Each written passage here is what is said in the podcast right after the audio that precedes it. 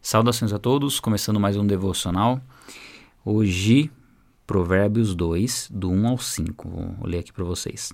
Meu filho, se você aceitar as minhas palavras e guardar no coração os meus mandamentos, se der ouvidos à sabedoria e inclinar o coração para o discernimento, se clamar por entendimento e por discernimento gritar bem alto, se procurar a sabedoria como se procura a prata e buscá-la como quem busca um tesouro escondido, então você entenderá o que é temer o Senhor e achará, achará o conhecimento de Deus.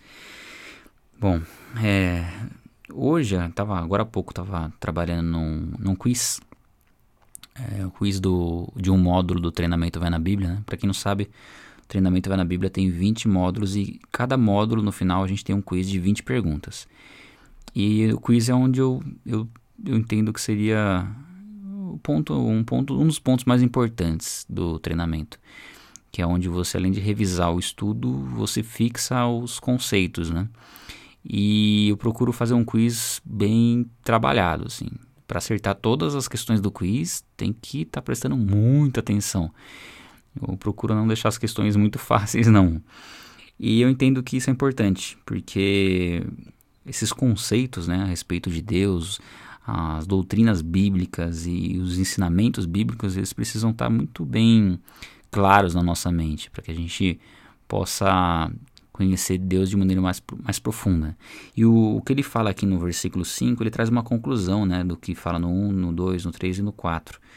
O, o que vai acontecer né, se a gente guardar os mandamentos de Deus no nosso coração, se a gente der ouvidos à sabedoria, se a gente buscar o discernimento, o que, que vai acontecer? nós vamos entender de fato o que é temer a Deus, que é reverenciá-lo. Né? É, temer a Deus não é ter medo de Deus. Temer a Deus é saber quem Ele é, saber quem nós somos e quem Ele é para nós. Isso é o verdadeiro temor a Deus. E achar o conhecimento de Deus, e aí que tá. Conhecer a Deus é ter intimidade com Ele, não é conhecer de ouvir falar, é intimidade mesmo. É conversar o dia todo, é obedecer a Deus, né? Jesus diz assim, ó, isso eu acho muito, muito interessante. Jesus, se não me engano, no, em João 15, né? Que diz assim, se, você, se vocês me obedecerem, serão meus amigos. Aí o interessante é o seguinte, é, imagine você falando isso para alguém. Ó, se você me obedecer, você vai ser meu amigo. A pessoa fala assim, que, que, quem é você? Quem você pensa que você é pra você falar isso? É, parece um pouco de arrogância, né? Aliás, total arrogância a gente falar isso para alguém. Mas partindo de Jesus, do Senhor do universo, ele sabe que a nossa obediência é o melhor para nós. Ele sabe que se nós obedecermos a Ele, nós teremos aquilo que de mais é, gratificante, não é gratificante, mas aquilo de melhor que Ele tem para nós a, através da obediência. Por isso, sim, Ele pode falar dessa forma, porque essa fala de Jesus é uma fala de amor. É uma fala sabendo o que é melhor para nós. E se nós obedecermos a Ele, nós seremos amigos dele.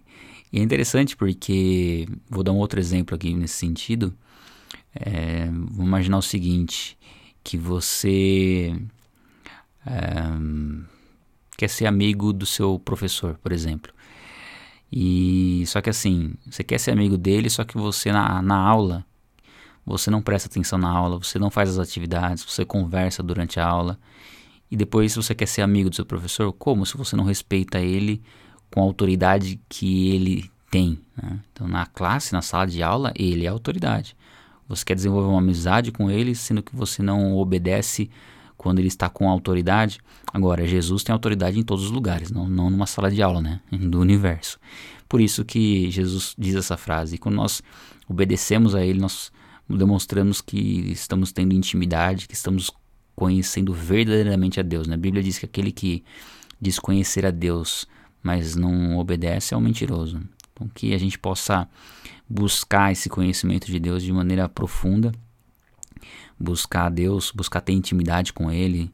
É, eu creio que nada, nada se compara a esse, essa, esse, esse privilégio, privilégio de desenvolver uma amizade com Deus. A aula que do quiz que eu preparei é sobre fé. E a fé tem várias, várias questões sobre fé. Assim. Então, a gente fala da fé natural, fala da fé bíblica e a gente fala do poder da fé também.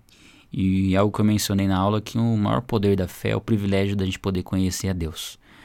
É o privilégio de da gente fazer algo que muitos julgam ser impossível, que é desenvolver que é ser amigo e desenvolver intimidade com o criador do universo. Nada se compara a isso, nada se compara a isso. Um bom dia a todos.